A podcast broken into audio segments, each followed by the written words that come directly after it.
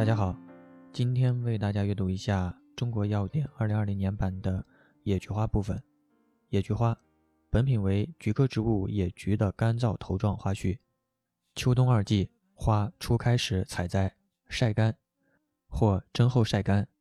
性状，本品呈类球形，直径零点三到一厘米，棕黄色。总苞由四到五层苞片组成，外层苞片卵形或条形。外表面中部灰绿色或浅棕色，通常被白毛，边缘膜质。内层包片长椭圆形，膜质，外表面无毛。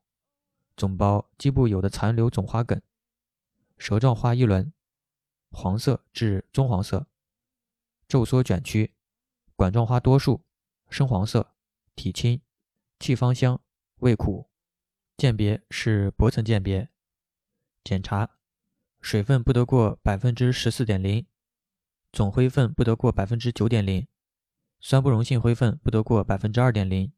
含量测定：本品含蒙花苷不得少于百分之零点八零，性味与归经：苦、辛、微寒，归肝、心经。